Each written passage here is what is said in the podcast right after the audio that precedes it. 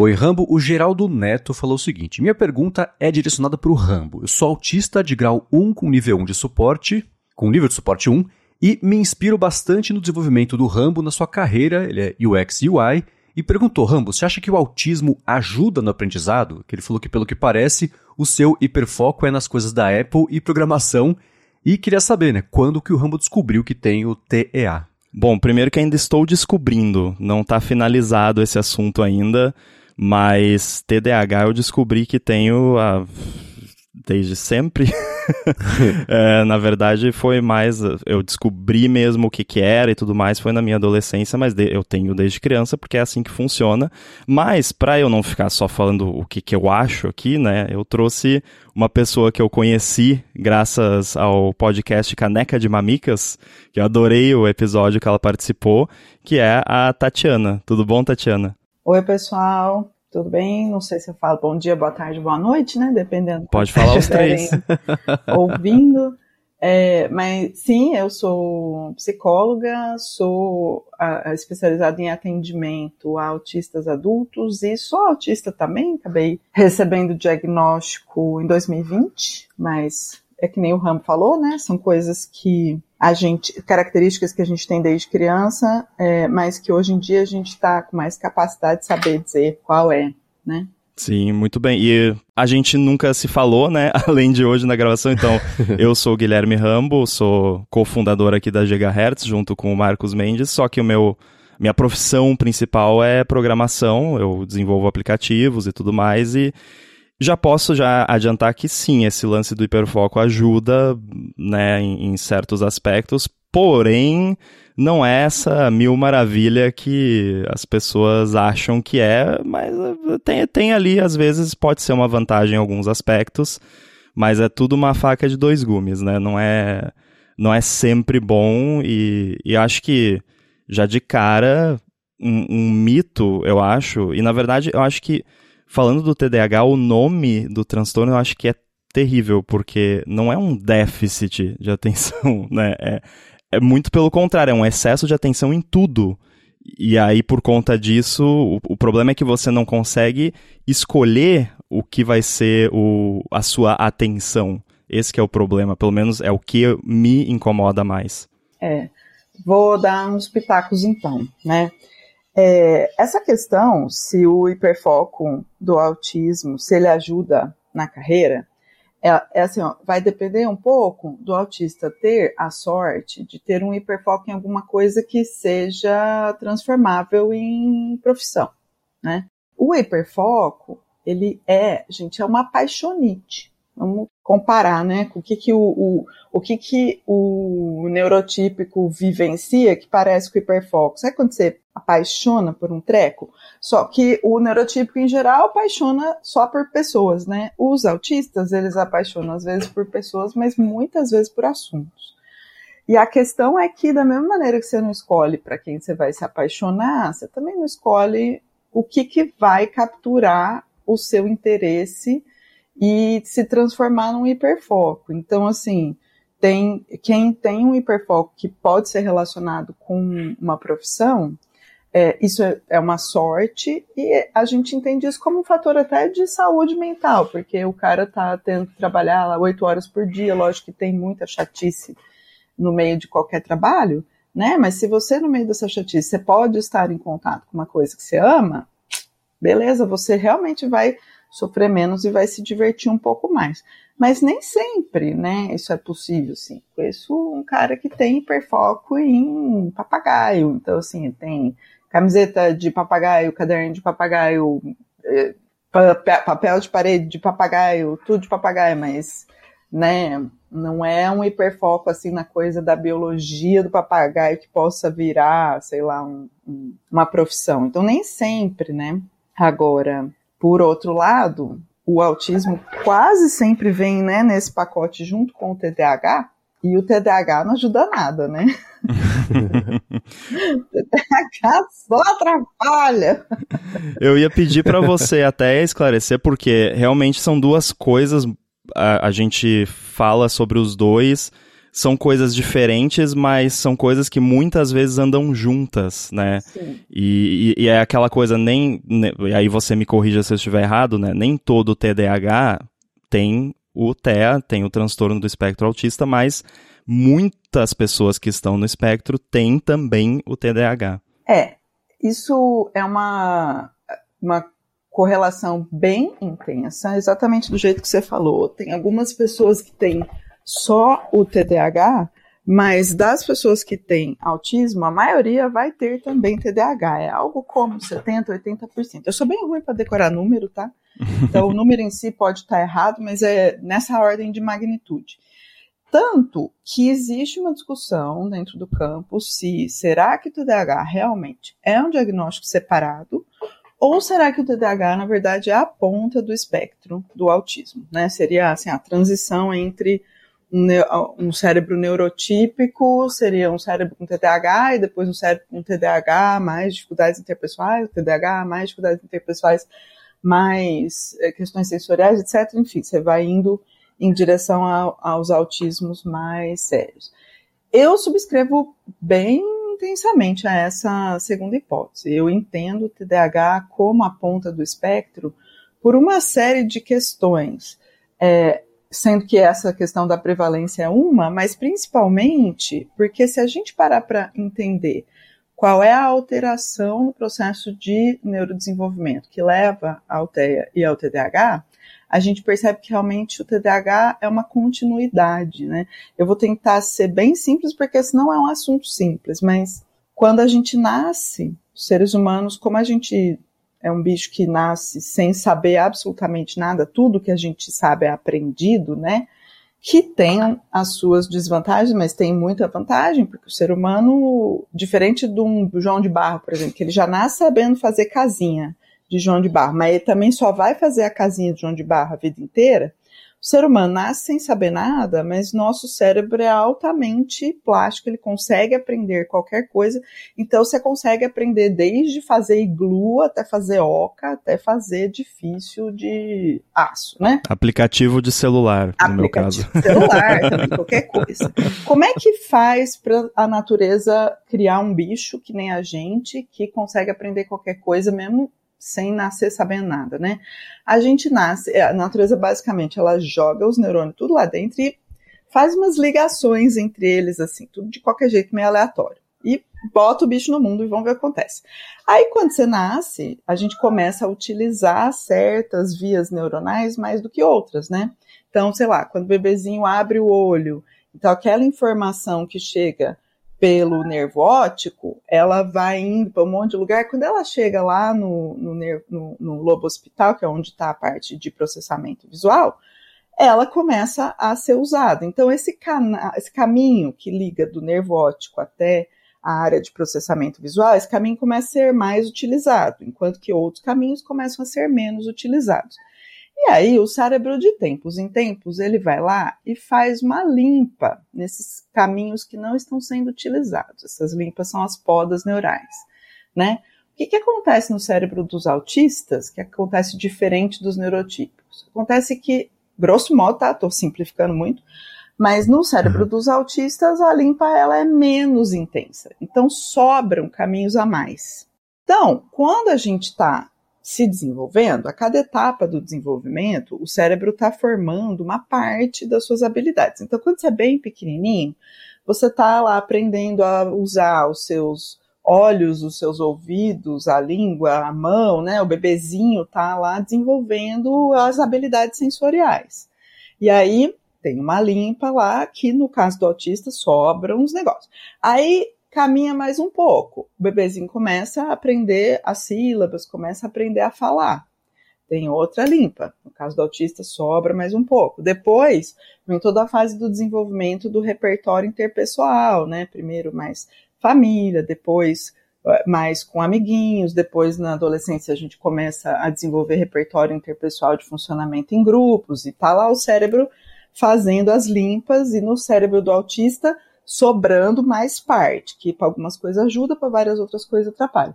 E no final da adolescência, a gente tem a última poda neural, que é a poda neural do lobo pré-frontal, que é a área do cérebro que fica aqui atrás da testa. E essa área é a área que cuida das nossas funções executivas, que é a capacidade de gestão dos processos cognitivos do cérebro. E é essa a poda que, quando ela fica a menos, a gente tem o TDAH. Então, o que, que acontece? Né? É bem fácil de entender que, quando você simplifica, mas que se eu estou tendo alterações nas minhas podas neurais desde lá de pequenininho, a chance de eu ter uma alteração também na última poda, que é a poda que faz o TDAH, ela é muito alta, né? O que, que é menos provável? Que eu tenha tido alteração em tudo e daí a última alteração, subitamente meu cérebro aprendeu a fazer poda neural direito. Isso é pouco plausível, né? Uhum. Agora, que eu tenha tido um monte de podas neurais, tudo bem, e daí, de repente, lá na última deu um, um probleminha, eu, eu tenho esse cara que tem só o TDAH, né? Então, como a gente pensa nisso como um processo de neurodesenvolvimento, que é isso que quer dizer quando a gente fala que é um neurodesenvolvimento, significa o cérebro do neurotípico e o cérebro do autista, eles se desenvolvem de maneiras diferentes, né? Então, e o tipo de alteração que existe no TEA ou no TDAH é exatamente o mesmo tipo, né? E o TEA, ele tem, ele envolve habilidades que são desenvolvidas desde pequenininho, enquanto que o TDAH basicamente envolve só essas atividades de gestão cerebral. Então, por conta disso que os dois são um pacote. Agora, voltando né, lá na pergunta do Geraldo, o TEA, ele pode trazer algumas vantagens né, para a pessoa que tem TEA, mas assim, quanto mais leve o TEA, mais fácil você ver as vantagens. E quanto mais grave o TEA, mais fácil você ver as desvantagens, né? Então, isso também vai variar muito a resposta para a pergunta do Geraldo em função do nível de autismo. Então, basicamente, se o autista for bem leve e tiver a sorte de ter um hiperfoco em uma coisa que ele gosta, isso pode facilitar um pouco a carreira, mas isso não vai livrar ele das outras dificuldades, assim, por mais que uma carreira dependa de você aprender um assunto, mas na hora de exercitar esse aprendizado, você depende muito de relacionamento interpessoal, você depende muito de ter uma boa capacidade verbal, você depende de uma série de coisas que o autismo não facilita não, né? É. Como que é a sua experiência com isso, Rambo? Eu tive a sorte de, logo cedo, 10, 11 anos de idade, descobrir os computadores. E aí, programação e tudo, e nisso o hiperfoco ajuda algumas vezes. A questão é que você não controla, né? E também, às vezes, esse hiperfoco ele não é só de um interesse, mas ele é ali no momento. Então, uma coisa que eu conversei quando eu comecei a, o processo do diagnóstico e comecei a, a me tratar foi que eu às vezes ficava num hiperfoco tão grande que eu esquecia de comer, de ir no banheiro. Uhum. Tipo. Nossa, é tão comum. É, tipo, oito horas no, no computador e aí daqui a pouco me dá uma dor de barriga. Caraca, eu, eu não fiz xixi hoje. Que, né, tipo, bizarro, mas você esquece. Você esquece até coisas básicas assim, né? Ou esquecer compromissos e coisa e tal.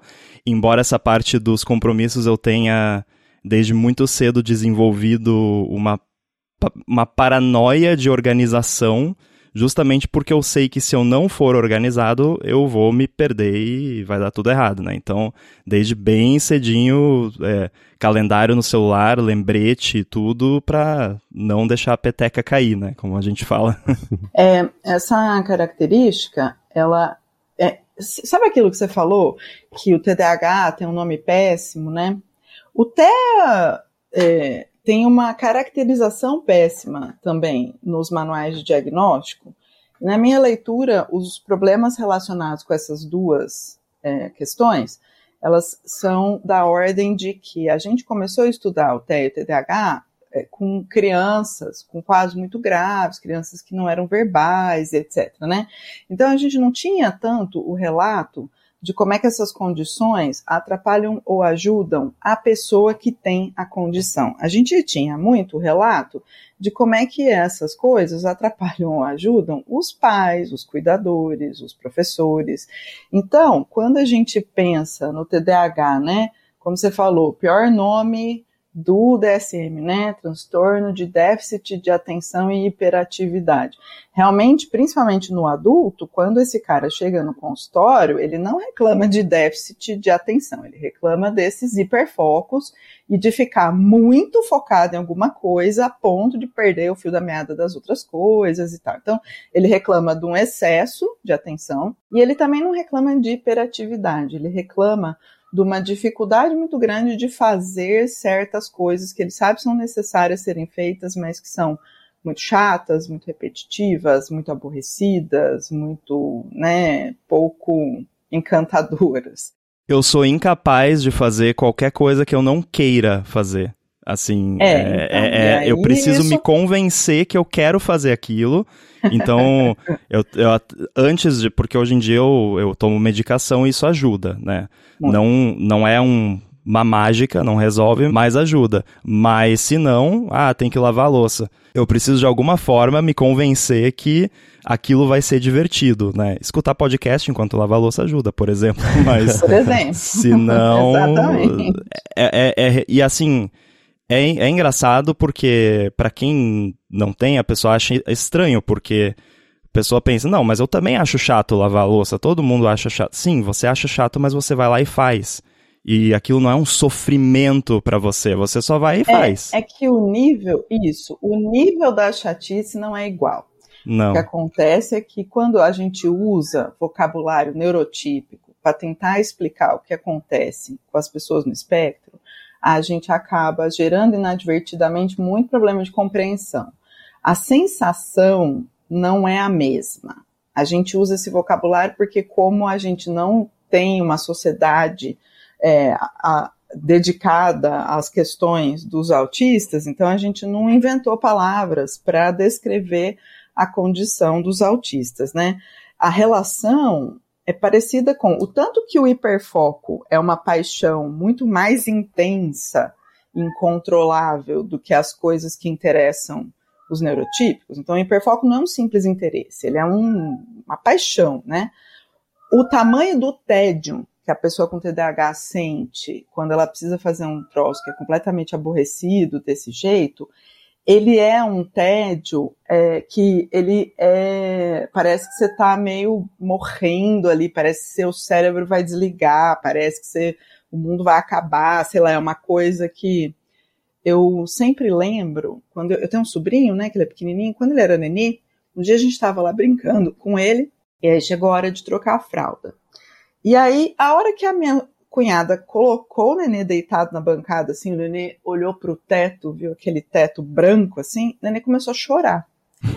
e eu era bocó, né, não tinha filho, olhei e falei, meu Deus, o nenê começou a chorar, o que tá acontecendo? Tá com dor, tá com frio, tá com fome? Mas, tipo, o nenê tava bem um segundo atrás. Aí ela catou a tampa do pote de algodão e deu na mão dele, assim, a, pote, a tampa era colorida, ele começou a brincar com a tampa, parou de chorar. Eu assim, putz, né? É, eu acho que eu trago esse exemplo porque eu acho que ele é bem ilustrativo do tanto que o tédio, no fundo, ele é sentido como uma forma de sofrimento. Se a gente fosse completamente espontâneo, a gente ia chorar toda vez que a gente tivesse entediado, né? E o cérebro do autista, ele retém algumas dessas características. Pare para pensar que o cérebro do nenê, ele é totalmente interconectado. Ele precisa de estímulo o tempo inteiro para conseguir se, a, a, se acomodar, né? E aí, conforme a gente vai crescendo, a gente vai perdendo essas conexões extras. O autista, ele nunca perde todas essas conexões extras. Então, de certa forma, essa pouca estimulação, ela continua sendo sofrida para o autista, mais ou menos mais parecido com como é para o bebê né? Então, a, a sensação de não dá para ficar aqui lavando essa louça sem fazer nada, sem, essa sensação, ela é muito real. Então, assim, você diz, né, eu preciso me convencer que vai ser legal. Na verdade, não tem como se convencer que vai ser legal lavar louça, porque simplesmente não é, né? Então, o que você está fazendo é, você está juntando com uma outra atividade que te permita ficar parado lá, né? Às vezes, na terapia, a gente usa esse tipo de estratégia, às vezes a gente vai pela estratégia de o que, que você quer construir na sua vida, né? Qual é o resultado que você quer ter lá no final e quais são as ações que você tem que tomar hoje para ser capaz de fazer isso. É, e aí a gente desenvolve algumas estratégias de tolerância a esse tédio, que são muito parecidas com estratégias que a gente usa para tolerância à dor, tolerância à frustração, tolerância à tristeza, num luto né? Porque não é uma sensação leve, não, é uma sensação intensa. Tem hora que a vida não quer saber, né? O que você taxa. A vida só quer que a louça esteja lavada. não, e isso afeta. Aí a gente vai para a parte bem ruim, porque isso pode não ser sobre lavar a louça, isso pode ser uma conversa chata com uma pessoa. Então, tipo, Opa, você pode, pode ser, ser, extremamente escroto com uma pessoa. Fazer o seu controle financeiro. É. Então, às vezes, você tá conversando com alguém que você nem conhece direito, mas o papo tá chato e, e aí.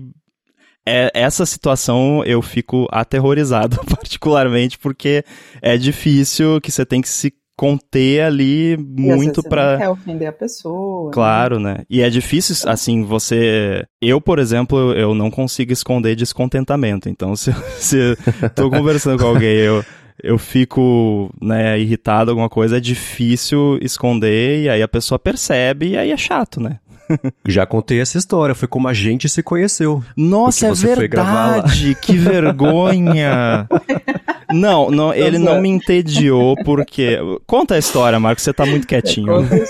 é, o Rambo, né, no mundo da tecnologia ganhou bastante destaque quando vazou lá o iPhone 10 e etc. Descobriu, fuçou no código e achou um jeito de fazer, interpretar o código para aparecer lá o, o pictograma do iPhone. E aí o Rambo deu muita entrevista, na época eu trabalhava num, num, estúdio que produzia conteúdo de tecnologia, e já era de noite, e era uma quarta-feira, que é o dia que a gente gravava o podcast, que é o área de transferência, e aí ele gravou o vídeo lá com o pessoal, e eu cheguei pra ele e falei, ah, escuta, boa noite, meu nome é Marcos, tem um podcast, e a gente vai gravar agora, você quer participar e falar? O Rambo fez uma cara de que eu tava é, falando um absurdo, assim, não gostou nada da ideia, e eu me senti super, né, com vergonha de ter pedido, e ele falou, ah, tá. Parece que você falou pra ele não, assim, você tá. quer vir aqui lavar meu banheiro?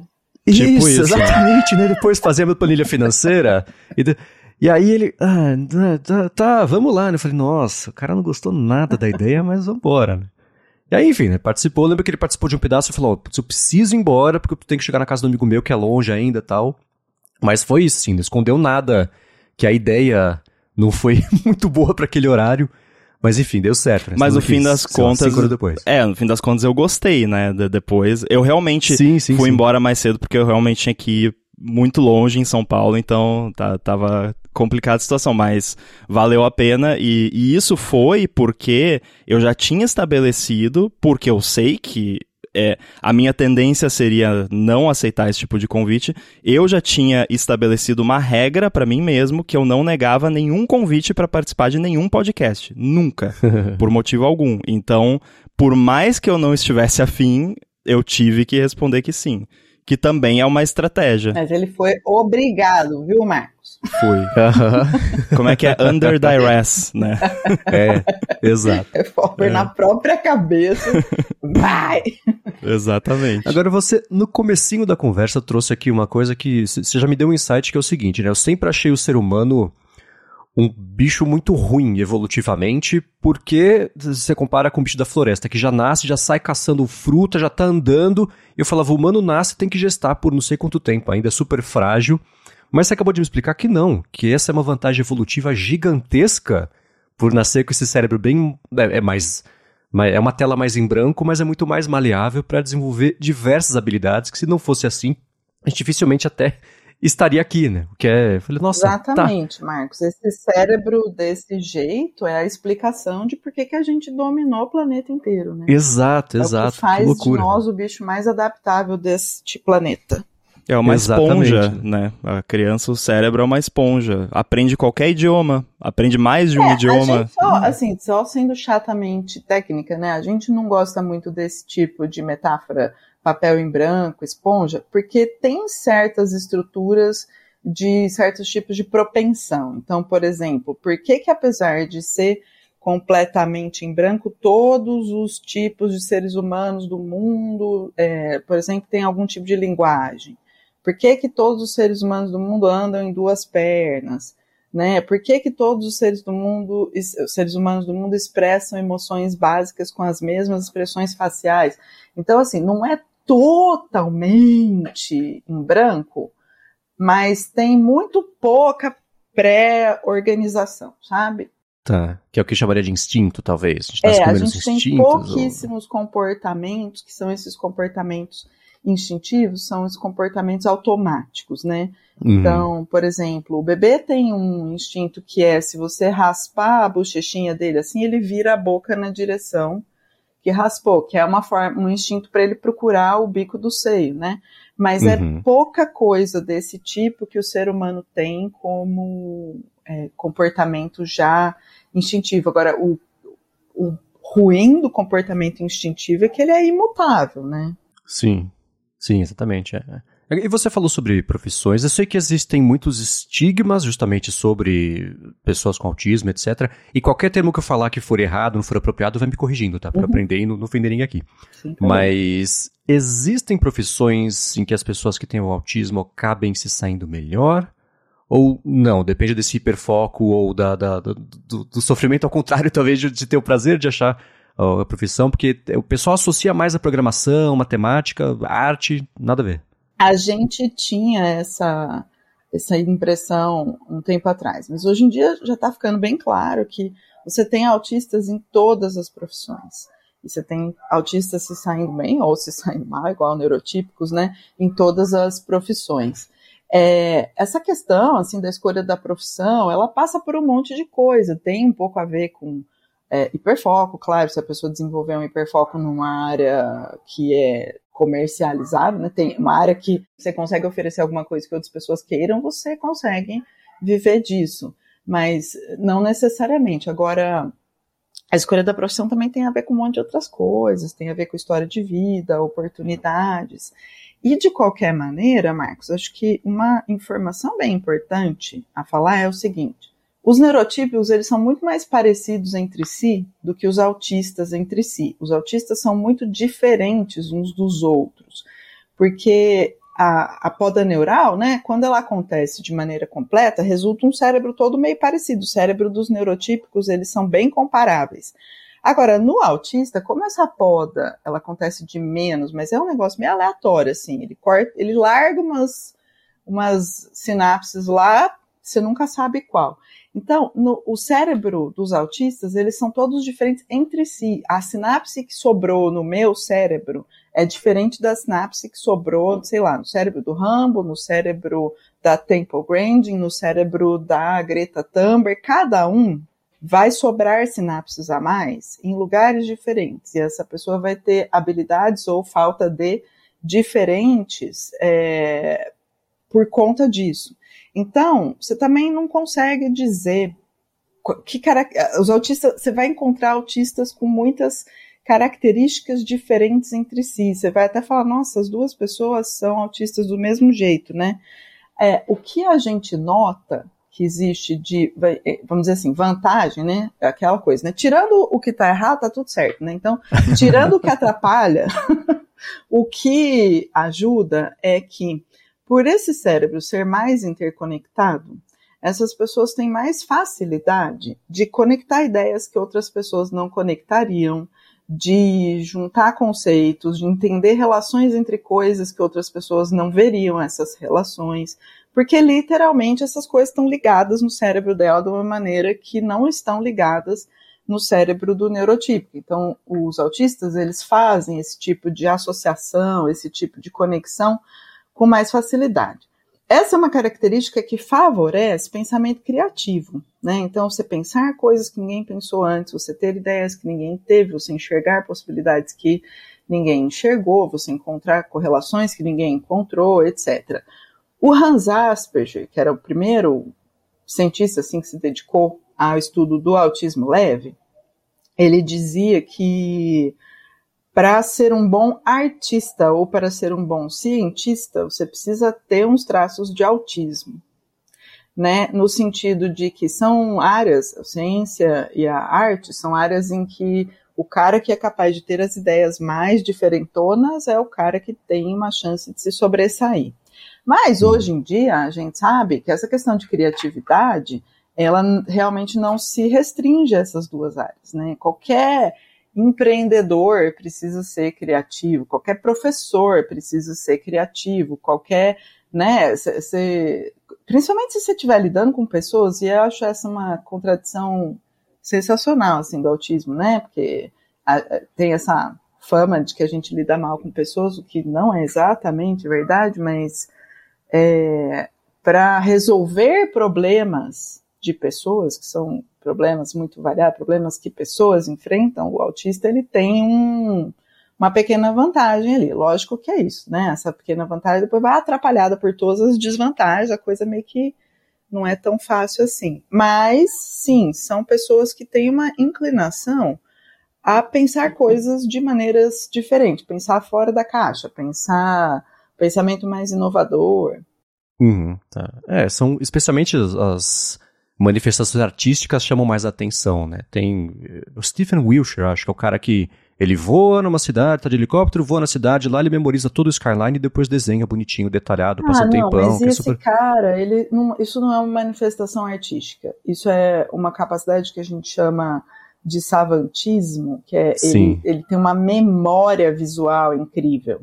Uhum. Quando eu falo de arte, eu tô dizendo assim, ó, aqueles caras que cutucam a sociedade, sabe? Tipo, sei lá, o tá. Duchamp e a privada lá no museu, né? O Banksy, não sei se vocês acompanham, sim, mas sim, o sim, é um cara que eu falo assim, mano, eu queria tanto saber é né? O dia que ele leiloou aquele quadro e a hora que o cara pagou trocentos milhões, o quadro se autodestruiu. E... Sim, sim, sim, sim.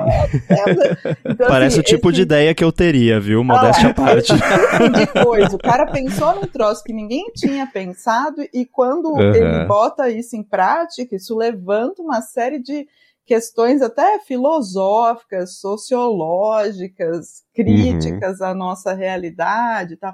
Esse tipo de coisa, sabe? Tá, entendi. Tem uma grande diferença então mesmo. E a questão sensorial? Porque é, é uma questão que. Problemas, né? Eu tenho muito forte, assim, eu acho que também pode ser uma vantagem em algumas situações, talvez, né? Até de repente uma situação de emergência, de você perceber alguma coisa antes dos outros. Agora, na maior parte do tempo, é bem chatinho, porque eu, por exemplo, tenho um negócio com som. Eu não, assim, tem alguma coisa bipando, ou qualquer barulhinho assim, eu fico extremamente incomodado.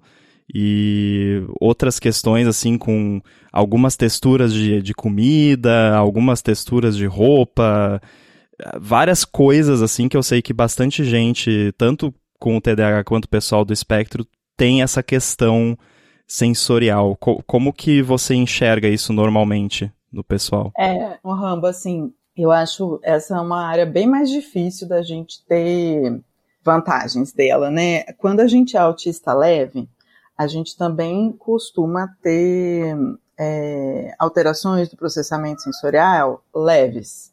Então, imagine que isso que você tem que te atazana tanto, isso é o nível mais leve que um autista vai ter. Então, só daí você já começa a imaginar, né, que desgraça que é a vida de um autista mais grave. Assim, a gente não pode subestimar isso, né? Essas alterações, elas acontecem em partes por conta dessas conexões a mais, né, e em partes por conta de diferenças no lobo pré-frontal, na maneira como o cérebro é, cataloga e classifica e prioriza ou ignora certos estímulos, né? Então ele se atrapalha. E isso pode ser um problema real.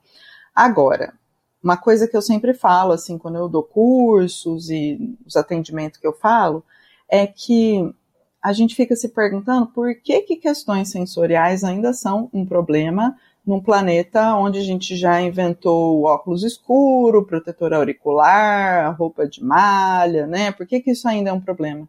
E aí vai, a gente vai descobrir que, na verdade, assim, a maior parte das vezes isso ainda é um problema, porque quando o autista tenta tomar providências para ele ficar minimamente confortável dentro de um ambiente, muitas vezes ele sofre punição social, rejeição social e crítica dos neurotípicos que estão em volta, né? Os neurotípicos interpretam isso com o significado que teria para um neurotípico, mas acontece que o significado dessas providências para um autista ele é muito diferente, né? Então, sei lá, o neurotípico pode ser que realmente ele fique mais confortável numa sala com uma iluminação indireta, mas para o autista pode ser a diferença entre conseguir ficar na sala ou não. Né? O, o neurotípico ele vai ficar mais contente se ele tiver uma cadeira mais confortável, mas para o autista pode ser a diferença entre conseguir fazer o trabalho ou não, né? E, e a gente encontra essa reação que é muito crítica, que é muito julgadora e que é muito cheia de rejeição, é, por conta dessa dificuldade, falta de informação que os neurotípicos têm para entender o que é que está acontecendo ali. Então, eu tenho batido bastante nessa tecla, que embora que sim, alterações do processamento sensorial são problemas e, e, são uma das fontes principais assim de incapacidade de um autista para lidar com algum contexto, é, mas ao mesmo tempo, no fundo, no fundo, o que realmente atrapalha é o que acontece quando o autista tenta ficar tão confortável quanto todo mundo dentro de um ambiente, né? É, eu, por exemplo, passo o dia inteiro com fone com cancelamento de ruído. Quase, é, quase então, sempre, porque.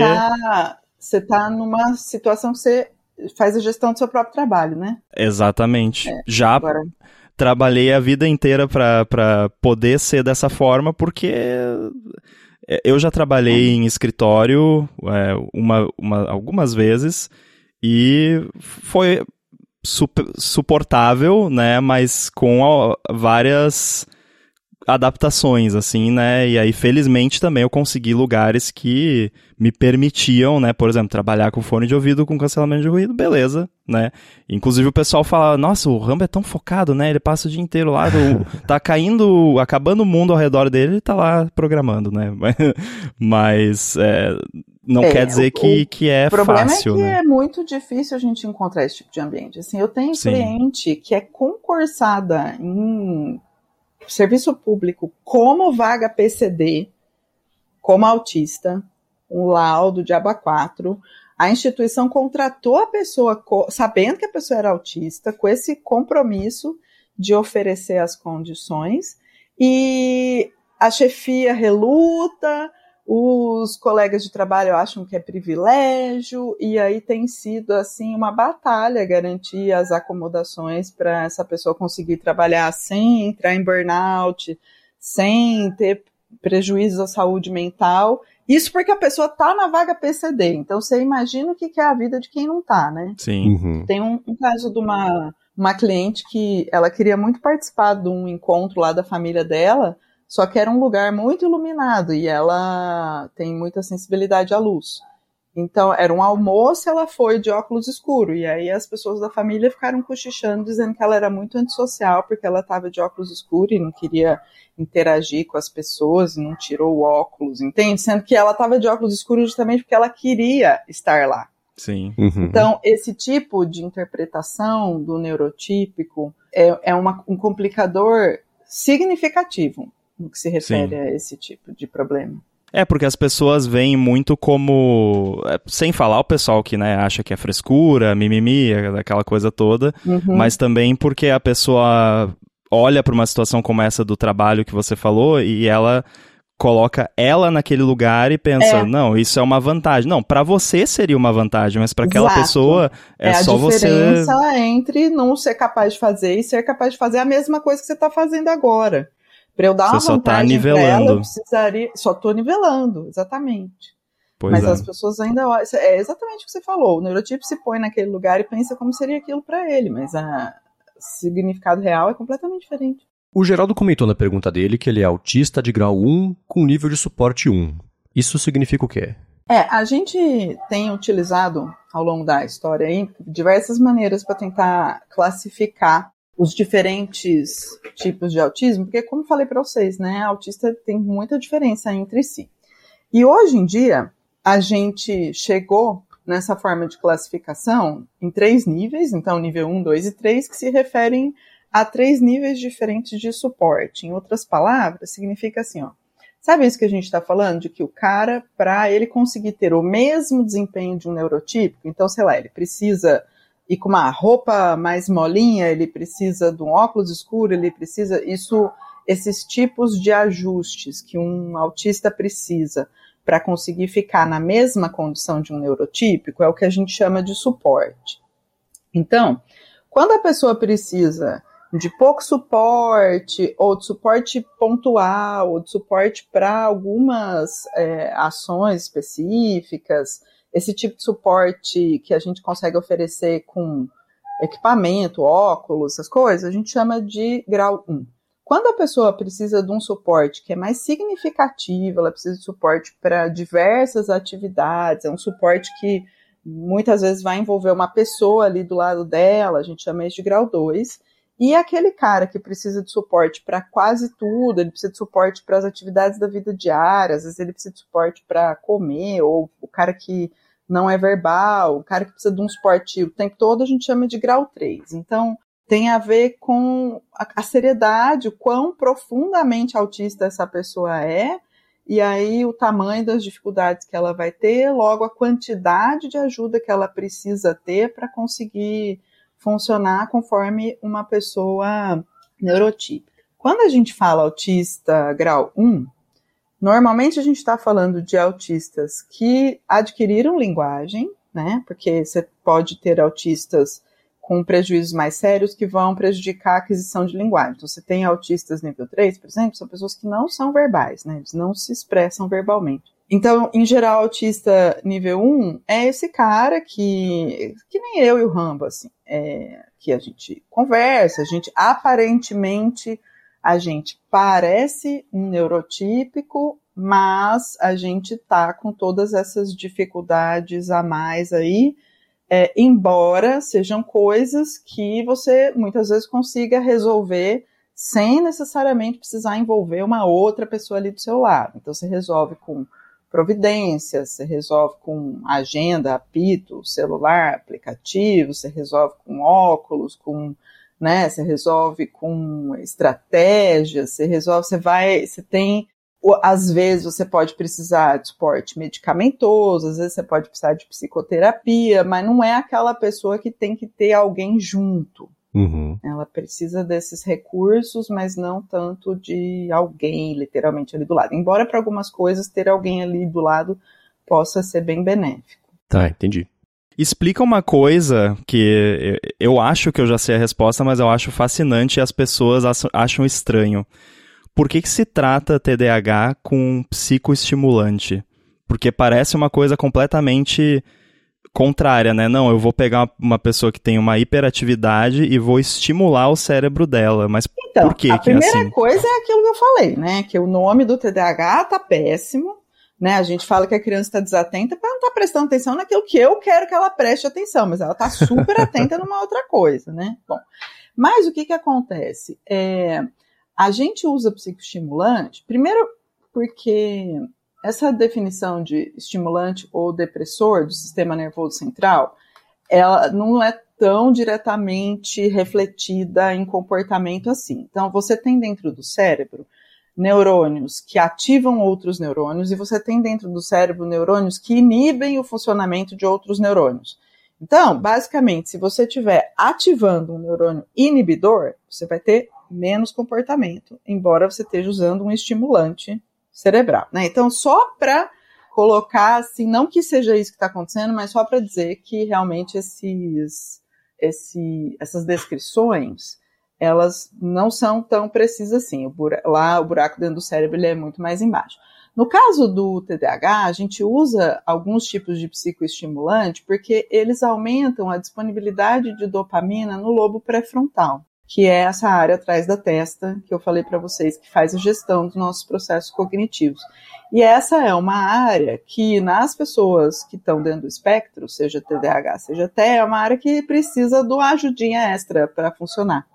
Né, com essa disponibilidade maior de dopamina nessa região, a gente consegue ter um desempenho melhor. Esse cérebro também fica mais plástico, no sentido de que ele fica com mais facilidade para aprender algumas estratégias dessa natureza, então gestão de como se fosse gestão de projeto, né? Gestão de projeto na vida. Como é que você decide o que, que vai ser feito primeiro, o que, que vai ser feito depois, quando que a coisa tem que estar tá pronto, o que, que é preferencial, o que, que é opcional, esse tipo de coisa que o cara que tem TDAH ele vai ter bastante dificuldade.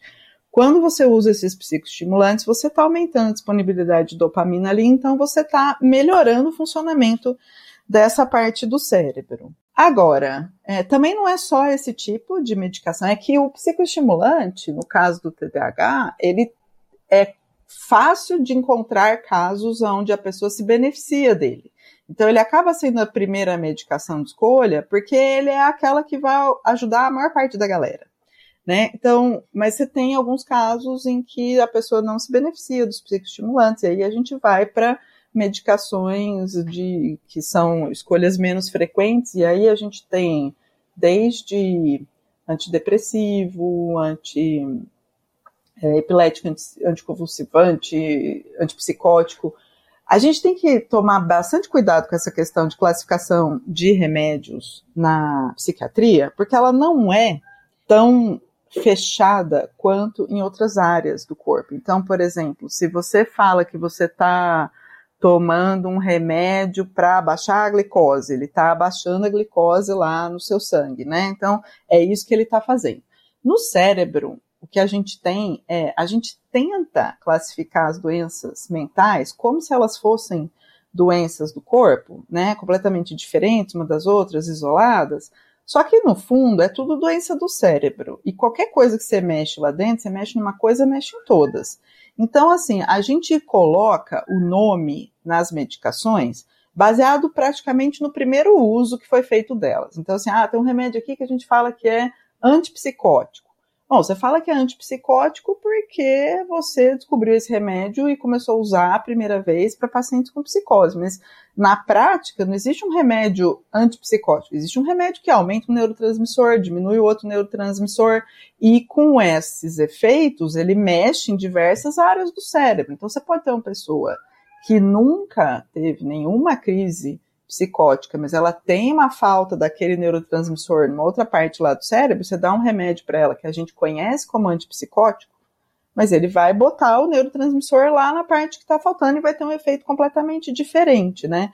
Então, assim, é, os nomes dos medicamentos psiquiátricos, as classes, elas estão muito mais relacionadas com qual foi a primeira área onde a gente usou esse remédio, muito mais do que qual é o efeito do remédio. Os efeitos são bem globais. É. Uhum. É, isso engata numa pergunta que eu já ia te fazer mesmo, que é sobre é, abordagem terapêutica, etc. O que, que tem acontecido nos últimos anos que está ajudando a evoluir, está se mostrando eficaz, tanto para criança quanto para adulto? É, Marcos, a gente tem evidências científicas muito fortes da eficácia da análise do comportamento no atendimento às pessoas com TEA. Isso já faz bastante tempo e é um dado que só se reforça, né? Mesmo no atendimento a adultos, a gente usa as versões para adulto da análise do comportamento. É, por que que isso acontece? A análise do comportamento é uma área da psicologia que ela nasce da psicologia experimental, né? Então ela é muito baseada em pesquisa e observação e eu tenho indícios de que isso realmente funciona, eu consigo reproduzir isso aqui, eu consigo fazer funcionar toda vez e tal. E nessa medida em que ela é científica e analítica, ela consegue incorporar conhecimentos vindos de outras áreas. Então, quando a neurociência esclarece um treco sobre o autismo, a análise do comportamento tem ferramentas que permitem a gente incorporar esse conhecimento e alterar a maneira como a gente trabalha para se adequar a isso, né? Essa é uma característica que as abordagens que não são herdeiras da psicologia é, científica, elas não têm. Então, assim, não vou dizer para você que o que o Freud falou não tenha tido uma baita importância, o cara era um puta visionário, mas eu, sinceramente, do que eu conheço a história do Freud, não sei se você sabe, mas ele era neurologista, né? Uhum. E ele começou a estudar essas questões numa época que a gente não tinha tomógrafo, não tinha é, imagem do cérebro, a gente não sabia nada, não sabia nem que era um neurônio, pra você ter uma ideia naquela época. e o cara conseguiu criar uma hipótese do que é que podia estar acontecendo lá dentro, que ajudou muito as pessoas naquela época. Mas eu, sinceramente, acho que se o Freud fosse vivo hoje, o Freud não estaria fazendo psicanálise. Uhum. Porque eu acho que ele estaria olhando para. Peraí, mas tem muita coisa que a gente aprendeu depois de 1900 sobre o cérebro e sobre o funcionamento humano, e o, o, Freud era um cientista, né? Então, assim, a gente, a, a, psicanálise, ela ficou um pouco dogmática, e com isso ela se fechou naquilo que o Freud falou como se fosse, sei lá, uma fala meio sagrada, e aí com isso eles não têm mecanismos para absorver esses novos conhecimentos, então se acaba tendo problemas com uma certa frequência com pessoas autistas sendo atendidas como se fossem neurotípicas em abordagens não científicas, né? Agora, o pessoal da análise do comportamento, das terapias contextuais, as terapias contextuais são as versões mais atuais da análise do comportamento, né? A gente tem tido resultados muito bons, tanto no atendimento à criança quanto no atendimento adulto. O que, infelizmente, não significa que não hajam maus profissionais em alguns lugares fazendo mau uso dessas técnicas, o que é bem preocupante, Marcos, porque, é, como qualquer ferramenta, né, a análise do comportamento, na medida que ela é uma ferramenta que tem capacidade de produzir mudança, ela também tem capacidade de produzir estrago. Uhum. Né, qualquer coisa, que a única eu sempre falo que a única coisa que não tem capacidade de produzir estrago é tipo homeopatia, feito de água, né? Você pode tomar, não vai fazer estrago, mas também não vai fazer nenhum benefício, só vai se, se aliviar emocionalmente ali, o efeito placebo, né?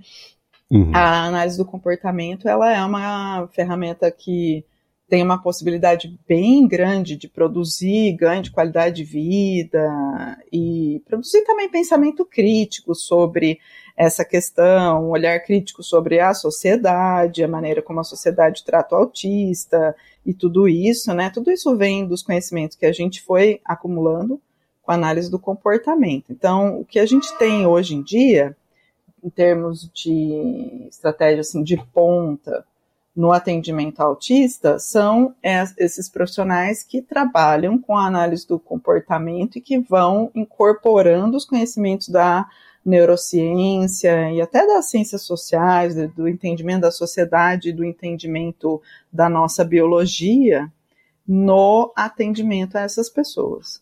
Tá, legal, entendi. E você tá, é, o que você está me dizendo aqui é uma coisa que eu tô achando curiosa, que a compreensão, curiosa não, né, mas interessante que a compreensão do, do para diagnóstico e de, de, tratamento andam meio de mãos dadas, até certo ponto é meio óbvio isso.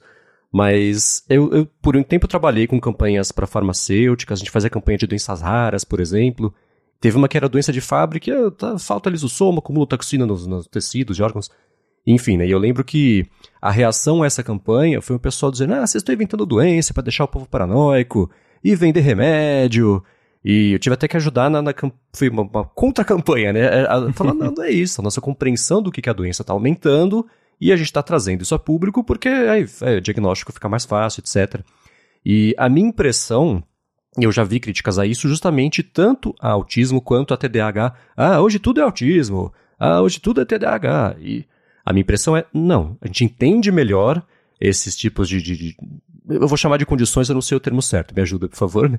Mas, é, então não é que tudo é isso, mas agora a gente entende que e, e esse, esse, esse aspecto podem ser isso também. Né? Então a minha pergunta é a seguinte, como é que tem sido a evolução do, do, do de, da parte científica, da compreensão do que, que é, do que, que não é, e do lado de, de público, o que a gente pode fazer para aumentar essa, não sei, essa, essa aceitação de que, ah, não é que tudo é autismo, mas mas pode ser, né? E não é frescura, é que a gente só está entendendo melhor o que são essas coisas. Não, mas é que nem tudo é autismo, não. A questão é que a gente tem hoje em dia uma quantidade de subdiagnóstico, principalmente aqui no Brasil, que é gritante. Veja, o último dado que a gente tem do CDC sobre a prevalência do autismo na população é um dado que foi coletado a partir de identificação de características, é, crianças de até 8 anos que foram identificadas com características de autismo, né? E esse dado está dando em torno de 3% da população. Mas a uhum. gente precisa pensar sobre esse dado, o que, que ele quer dizer. Primeiro que, se você tiver 3% da população do Brasil diagnosticada com autismo, faz as contas aí para mim, vocês que são mais das áreas de exato, 170 milhões de habitantes a gente está? 200 No milhões? 220, vamos, res- vamos 220. reduzir, vamos resumir, vamos simplificar para 200 milhões, né? Então, se Uhum. eu tenho 3%, eu tenho o quê? 6 milhões? Isso aí. Então, beleza, não errei. 6 milhões. 6 milhões de autistas em tese, tá? A gente não tem nem perto disso diagnosticado hoje em dia. Só que a gente também tem que olhar para o fato de que esse dado, ele aparece no diagnóstico de crianças até 8 anos. O autismo leve, às vezes ele não é diagnosticável ainda nessa idade. Porque a criança de 8 anos, né, que aprendeu a falar, por exemplo, qual é o nível de repertório social que uma criança de 8 anos tem? Então, assim, ó, uma criança de 8 anos, ela não entende sarcasmo e ironia. Uhum. E você não sabe ainda se essa criança vai conseguir aprender a identificar sarcasmo e ironia ou não. Isso é uma característica de autista leve, né? Uma coisa que eu sempre falo, assim, o autista leve, apesar dele adquirir linguagem, mas ele não adquire completamente. Tem várias funções sutis da linguagem que esse autista tem dificuldade de entender. Então, já viram aquela coisa, o autista fala assim, nossa, não suporto small talk, né? Aquela conversa de elevador, assim. Uhum. Levantei conversa, a ela- mão aqui. é, o Ramo levantou a mão. Essa conversa ela tem uma função, só que é uma função sutil, ela não é uma função de troca de informação. Eu- quando eu falo para a pessoa, ah, tá calor, né? Não estou contando para ela nada que ela não saiba. Essas funções mais sutis da linguagem são funções que os autistas têm dificuldade de aprender. É, eu confesso para vocês que quando eu tive aula disso na faculdade, é, tinha algumas dessas funções sutis que eles descreviam e eu olhava e falava assim, eu não sei do que, essas, do que ele está falando, o professor está falando autocrítica, que que- mas ele dava o exemplo, eu não conseguia entender do que, que se tratava aquilo, né? Uhum. Então, uma puta dica, né, que a pessoa. Tive que aprender assim com muito input mental e cognitivo e racional e só depois que eu comecei a enxergar isso acontecendo à minha volta, e daí é que nem aquela coisa, né? Que quando você não tá grávida, você não vê nenhuma grávida, né? Aí quando você tá grávida, parece que tá todo mundo grávida, Uhum. olha em volta. Então é que nem isso, assim, de repente você descobre como é que funciona esse negócio de small talk, e aí você olha em volta e, cara, tava todo mundo fazendo isso o tempo inteiro e eu não tava percebendo. Então, é, tem essas funções, então, assim, ó, relacionamento interpessoal, dinâmicas de grupo, é, dinâmicas de hierarquia, de detecção de hierarquia em grupos sociais, hierarquias informais, é, respeito à conformidade social ou rompimento da conformidade social, a- a- ironia, sabe? todas essas características do autista leve que ficam muito visíveis a partir da adolescência, elas não são visíveis em crianças de 8 anos. Então, vamos lá. Quando eu diagnostico crianças de até 8 anos, em geral, estou diagnosticando autistas graves e médios. Todos os autistas leves ficaram de fora desse sistema. Agora, quem aqui conhece né, a curva normal? Lembra da curva de Gauss? Então, assim, Uhum. os autistas muito graves estão lá na pontinha da curva de Gauss. Daí vem os autistas médios. Para cada autista grave e médio que você tem, quantos autistas leves você tem? Tá. né? A proporção é muito maior. Então, se 3% eu estou considerando autistas graves e, e médios, se eu incluir nessa proporção os autistas leves, em que número que eu chego? Vou chutar baixo. Se eu chegar em 5% da população, então vamos voltar a conta, são 10 milhões de pessoas. Uhum. São 10 milhões de pessoas. O que eu acho que uh, as pessoas têm que tomar cuidado, e eu acho que favorece um pouco essa visão, né, que o Marcos falou de tudo é, né, é que tem muito videozinho de TikTok hoje em dia, que você vai, abre lá e você, você se depara, que trata essas coisas quase como se fosse um horóscopo, né, que fala, ah, 10 características de pessoas com TDAH, e aí lista coisas que todo ser humano tem aquelas características, e aí a pessoa olha, nossa, isso é tão eu, eu né? É que nem eu tá olhando lá o horóscopo. Sinceramente, assim, eu vou fazer um comentário mais mal-humorado, Mas é que eu acho que o problema não é esse, não. Porque, assim, ó, a gente também está tendo uma epidemia de, por exemplo, diabetes, e nem tem, você não vê ninguém reclamando assim, ah, agora todo mundo é diabético, agora todo mundo está com a glicemia alta, ah, agora todo mundo está com colesterol alto. Você não vê ninguém reclamando disso. E por que, que você não vê ninguém reclamando disso? Minha leitura é que as pessoas se incomodam, porque quando o cara aparece com um laudo de TDAH ou de autismo, ele vai pedir algumas acomodações à condição dele, que os neurotípicos enxergam como privilégio e começam a ficar com o cotovelo doendo. Concordo, faz sentido. Eu acho bem chato isso, bem triste. E ao mesmo tempo, eu queria deixar muito claro isso, assim, a gente não está nem perto de diagnosticar a quantidade de autista que tem por aí. Eu chutei baixo 5%, tá? O meu chute pessoal, eu acho que está em torno de 8 a 10. Uhum. E esse é um número que ele é coerente com outras características que a gente tem. O autismo ele é prevalente e, e, e em, em, grupos de pessoas autistas você tem algumas outras condições que são muito mais comuns, e uma delas, por exemplo, é sexualidades não heteronormativas, né? Então, Levantei a mão aqui também. Dentre os autistas, é três a quatro vezes mais comum de você encontrar pessoas LGBTQIA+, do que entre os neurotípicos. A gente não sabe muito bem por que que isso acontece, mas o fato é que esse número é muito bem documentado, né? E você tem também outras questões de doenças como síndromes do colágeno, Ehlers-Danlos, que também são comuns nessa população, e todas essas coisas são coisas que a gente sabe que giram aí mais ou menos, né, em torno de números bem maiores do que esses números que supostamente a gente fala sobre autismo, principalmente a população LGBT. Né? Então, não estou dizendo que seja uma coincidência completa. Claro que você tem autistas que são héteros e você tem pessoas gays que não são autistas, é óbvio, mas eu só estou dizendo que existe uma correlação aí por alguma maneira. Enfim, quando você começa a pensar em tudo isso, você começa a olhar para essas populações, você começa a olhar características de autismo, você começa a ver. Quando você conhece características de autismo leve e você olha em volta, você vê muito mais do que 3%. A minha leitura é algo como 5, 8. Bom, para finalizar aqui e também para ajudar a chegar esse número mais perto da realidade, quem está escutando e tá achando aí que tem alguma coisa diferente que vale ser investigada, como que a pessoa começa, né? Você falou que às vezes encontra um profissional que não é tão bom, né? Então, que dicas você é. daria? Você começa procurando um profissional que conheça o transtorno que esteja acostumado a diagnosticar. O diagnóstico do autismo hoje em dia, embora você vai encontrar gente falando diferente, mas a realidade é que o diagnóstico do autismo hoje em dia ele ainda é um diagnóstico clínico. O que, que significa isso? A gente ainda não tem um exame, um teste, uma prova, um, né, que, que diga se a pessoa é autista ou não. Então, para que haja o diagnóstico, precisa ter um profissional que conheça as características e que tenha observado essas características nessa pessoa.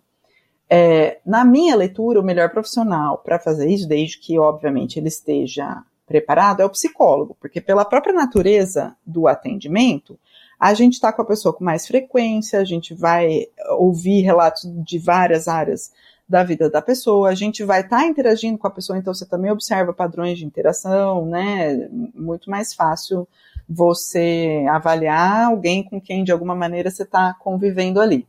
Mas o autismo também pode ser diagnosticado por outros profissionais, é, como psiquiatra, neurologista, etc., desde que eles conheçam as características do transtorno. Vou fazer uma ressalva. O autismo em adultos, ele aparece de maneiras diferentes do que o autismo em crianças. Como eu falei para vocês, né? O processo de neurodesenvolvimento, ele só termina lá no finalzão da adolescência, começo da vida adulta. Então, tem diferenças que ainda vão ser criadas entre as crianças e os adultos autistas. E, principalmente, se a gente estiver falando de mulheres, por questões culturais, as mulheres autistas é, aparentam ainda mais diferente do que o, o, autismo nas mulheres ele se manifesta de uma forma menos óbvia do que em homens. Então, se você estiver falando, a gente sabe por de, quê? A gente tem vários indícios, muitos deles estão relacionados com questões culturais, Marcos. A maneira como a gente educa as mulheres é muito mais voltada para o domínio de relacionamentos interpessoais do que os homens, né? É, por exemplo, quando você é um moleque, do que é que você brinca? Você brinca de bola, você brinca de jogos em, em geral. Então, são situações onde o comportamento da pessoa é governado pela regra do jogo. Né? Então, por exemplo, para eu socializar jogando futebol com meus amigos, eu não preciso ser bom de relacionamento interpessoal, preciso ser bom de dibre, né? E isso vai ser assim o resto da vida. Então, o cara pode manter um grupo, se ele joga futebol, ele pode manter um grupo de amigos o resto da vida sem precisar ser muito refinado em relacionamento interpessoal. Já as meninas, do que elas brincam, né? Brinca de casinha, brinca de nenê, brinca de. E essas brincadeiras, elas não têm regra, porque não são jogos. Então você está o tempo inteiro interagindo com as suas coleguinhas. Uhum. Você tem que saber quando a menina fala isso, o que é que você responde. E quando a menina está triste, o que é que você faz. E, quando, e você olha, você tem muito modelo, porque você copia das suas amigas. A outra coisa é que você é muito mais estimulada pela família. Então, assim, o menino que não quer beijar a tia, ele escapa, a menina não escapa. Uhum, né? Verdade. Então, esse contexto inteiro é um contexto onde as meninas são muito mais estimuladas e muito mais demandadas por habilidades interpessoais e elas acabam aprendendo a copiar do que elas veem em volta, embora não seja a forma de expressão genuína de uma mulher autista, mas a gente se vira, né? Então, quando ela chega na vida adulta, ela tem uma quantidade de treino nisso que faz com que muitas vezes, se você não estiver atento, você bate o olho e você não percebe. Não é aquela coisa visível, assim, igual o cara autistão mais tradicional, né? Vamos pegar o estereótipo. É o cara que gosta de computador e não sabe jogar bola. O Sheldon do The Big Bang Theory. É, o cara que não gosta de conversar, um Sheldon da vida. Pense o seguinte: quantas mulheres você conhece que tem um perfil parecido? Conhece um monte de Sheldon por aí, você não conhece as Sheldas. Verdade. Né? Hum. E se você olhar, até tudo bem, não estou dizendo que The Big Bang Theory seja uma boa fonte de informação, porque é um seriado de comédia, é, a coisa é feita para ser mais hilária, mas perceba que mesmo. Agora, ai de quem sentar no meu lugar do sofá. claro. né? Agora, perceba que mesmo as meninas lá no The Big Bang Theory, a namorada do Sheldon, a, as outras todas, que por mais que elas também, você percebe uma certa neurodivergência ali, mas você percebe que a vibe delas é muito mais de relacionamento interpessoal o tempo inteiro? Uhum, Porque sim. isso é cultural. Só que o nosso cérebro, que é muito plástico, se você é muito mais estimulada, você acaba desenvolvendo esse repertório, né? Uhum. Tá, que interessante. É, o Rambo falou que ia finalizar, não sei se ele, acho que ele não tem mais perguntas, eu tenho uma última pergunta para fazer. Manda. Que é, é, é a pergunta coringa. Qual é a pergunta que nunca te fizeram, que você sempre quis falar sobre isso, esclarecer alguma coisa? Oh, você fala, cara, nunca me perguntaram isso, é tão importante. Chegou a hora, finge que eu fiz essa pergunta. cara, eu não sei. Eu acho que eu precisaria pensar, porque como eu dou curso sobre atendimento autista adulto, já me fizeram tanta pergunta talvez uma coisa que eu gostaria de ter mais chance de falar é o seguinte: a gente tem uma leitura de por que, que o autismo ainda é um negócio tão prevalente se supostamente ele causa tantas dificuldades, né? E a hipótese que a gente tem diz assim, por que, que a natureza manteve os autistas no meio dos neurotipos? A hipótese que a gente tem diz, quando a gente olha para a psicologia evolutiva, acho ela bem interessante, que é o seguinte: a gente nossa, a gente não, não foi mais sujeito da seleção natural desde que a gente criou a civilização, né? Então, nosso corpo, nosso cérebro, eles ainda estão regulados para viver lá na floresta, para viver igual, sei lá, igual um Yanomami, viver na selva e tal. Então, todos os nossos sistemas do nosso corpo, eles estão perfeitamente ajustados para aquela realidade. Eles não estão perfeitamente ajustados para a nossa realidade agora. Né? Um exemplo bom disso é por que, a gente gosta tanto de comer comida gordurosa. Hum. É porque lá na selva é importante você coletar calorias, né? Você vai gastar calorias para fazer comida. Agora que a gente liga e o delivery entrega na porta, não é mais tão importante assim, só que a gente ainda tem essa característica aí, fica todo mundo gordo. Então, a gente tem que pensar que não é só o corpo que está nessa situação, o cérebro também. O nosso cérebro também evoluiu até chegar no ponto ótimo para sobreviver lá na floresta, e depois a gente inventou uma civilização e estamos tentando se virar com esse cérebro aqui, né? O que, que acontece quando a gente está lá na floresta? Primeira coisa é que o ser humano ele é um bicho fraco, né? Ele não é que nem um tigre assim que pode viver sozinho num pedaço de floresta, então ele precisa dos grupos. É, então a gente é programado pela nossa biologia para ficar sofrendo e desesperado se a gente acha que a gente vai tomar um pé na bunda do grupo e vai ser expulso do grupo, né? E ao mesmo tempo, a gente tem, a, a gente ser humano, né? A gente tem uma propensão muito grande para conformidade social e para segmento de hierarquia. Porque se você tá lá na tribo e se todo mundo começar a desobedecer o cacique, vai dar ruim, né? Então, uhum. a gente, os seres humanos têm essa propensão.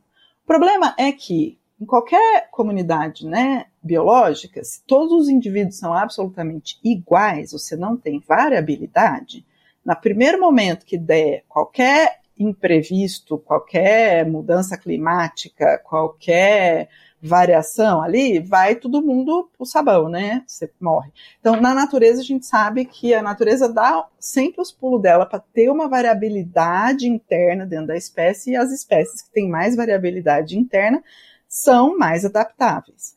Então, o que, que é, quem é o autista nesse cenário? O autista é o cara que ele tem um cérebro que conecta ideias de maneira diferente. O autista é um cara que não tem a mesma propensão do neurotípico nem para conformidade social, nem para segmento de hierarquia. O autista é um cara que fica muito apegado com a ideia, não interessa quem foi uhum. que deu a ideia. Pode ter sido o CEO, mas pode ter sido o faxineiro. E se ele achar que a ideia do faxineiro é melhor que a ideia do CEO, ele tem dificuldade de enxergar por que, que ele teria que dar mais peso para uma ideia do que para outra. Uhum. Hoje em dia a gente percebe isso causando muito problema, né? Mas pensa que se você está numa tribo e de repente, sei lá, teve uma mudança climática e não tem mais caça naquele bosque onde a gente sempre vai. E o líder da tribo continua mandando e todo mundo está tão acostumado desde que nasceu que vai caçar lá e todo mundo quer continuar a caçar lá. Você ter um cara que está mais propenso a desobedecer o líder, você ter um cara que está mais propenso a fazer diferente do que está todo mundo fazendo, porque ele fica tão encasquetado com por que, que sumiu a caça dali, que ele fuça, fuça, fuça até ele descobrir. Isso, em momentos quando a gente tem mudanças no contexto e que a, a, espécie está precisando lançar a mão da sua variabilidade para sobreviver, a gente sabe que muitas vezes foram esses os indivíduos que salvaram a gente, né? Eu acho que é engraçado porque quando a gente pensa isso assim na floresta faz muito sentido, mas se você vir para o mundo atual, né? Quem foi uma das primeiras pessoas que começou a fazer um AUE gigantesco, esse negócio de aquecimento global, né? Foi a Greta Thunberg. Tudo bem, não que não uhum. tivesse um milhão de cientistas já falando desde a década de 70, até aí tem mesmo, né? O Al Gore já tinha feito o filme dele lá e tal, mas quem é a primeira pessoa que transformou isso assim num, num, num episódio, todo mundo falando, falando mal dela? A Greta Thunberg, que é o quê? Autista. Uhum. Então, assim, eu vejo, não é por coincidência que de repente foi lá uma menina autista que falou assim: Eu não quero saber se está todo mundo indo para a escola. Eu não vou para a escola. Eu vou fazer um cartaz e vou parar lá na frente do Congresso do meu país e não interessa que não tem mais ninguém comigo aqui, eu não preciso estar tá fazendo a mesma coisa que todo mundo. E os caras são congressistas, foda-se. A minha opinião aqui é mais importante que a deles, né? Uhum. Olha aqui, isso aqui é muito importante, eu tô tentando salvar o planeta. E aí os caras tudo fazendo piada com ela, a galera falando mal dela e não sei o quê, né? Então, assim, Aliás, ela tem uma criatividade excelente para dar resposta pro pessoal. No... Uhum. Eu vi umas respostas dela no Twitter de gente xingando ela, é. fantásticas, dei muita risada. Exato. Então veja assim, né? Apesar da gente estar tá num mundo supostamente muito diferente daquele mundo da floresta, mas na, naquilo que esse mundo ainda é parecido com aquele, a gente ainda está sendo salvo pelas mesmas pessoas, né? Não só a Greta, mas assim, quando a, a Temple Grandin fala isso, a Temple Grandin é uma autista muito famosa, e ela fala que o Vale do Silício devia chamar Vale do Autismo, porque só tem autista lá, essa galera toda que está inventando as novas tecnologias e que está inventando novas maneiras de viver, novas maneiras de fazer as coisas, é tudo autista. Então, assim, esse povo todo que fica tendo essas ideias malucas e né? E, e, que ninguém conseguia ver, então, sei lá, vai lá o Zuckerberg, cria o Facebook numa época que ninguém estava pensando em Facebook e de repente todo mundo descobre que, meu Deus, o Facebook era tudo que eu precisava na minha vida, né? Isso está relacionado com esses, lógico, os casos mais leves de autismo, né? São as pessoas que conseguem tirar mais vantagem disso, mas a gente não pode subestimar a capacidade das pessoas mais graves. É, eu vou recomendar a todo mundo que procure um TED de um moço que chama Tim Shen. O nome dele é Timothy, então é resumo, o apelido dele é Tim, e Shen, é, C-H-A-N. O Tim Shen é um menino autista da Austrália, um autista grave da Austrália, ele se comunica por comunicação aumentada, mas ele tem um livro sensacional contando como é que foi o processo dele de aprendizagem, de língua e tudo mais, assim, e são pessoas que às vezes eles falam umas coisas que você, é justamente assim, como que eu não pensei nisso antes, né? Uhum. Então, assim, a gente precisa retomar a nossa capacidade de agir como um, uma tribo, aonde cabem os neurotípicos para salvar nós quando tá tudo bem, mas cabem os autistas para salvar nós quando tá tudo mal, né? E a gente precisa retomar essa sabedoria da natureza de que nos grupos onde esses dois tipos de pessoas estão integradas, esses grupos se salvam mais. Esses grupos são mais adaptáveis, uhum. esses grupos sobrevivem mais. Então, nas nossas empresas, talvez a gente precise ter um monte de neurotípico e um tantinho ali de autista. Nas nossas famílias, nas nossas comunidades, no congresso, sei lá eu na onde, né? Talvez a gente precise lembrar de que os grupos que tinham essa composição sobreviveram mais que os outros, não é à toa que tem tanto autista hoje em dia. Uhum. Perfeito. Quem quiser continuar essa conversa com você, faz como? É, vocês podem me seguir no meu Instagram, é tatiana.perecim. eu estou dando atualmente um curso de psicoterapia para autistas adultos, em parceria com o Atitude Cursos, que é um instituto de pós-graduação em psicologia lá de Brasília.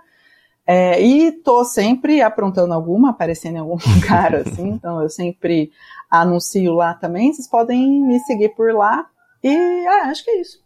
Perfeito. Ótimo. Muito obrigado. Muito obrigado. Eu que agradeço.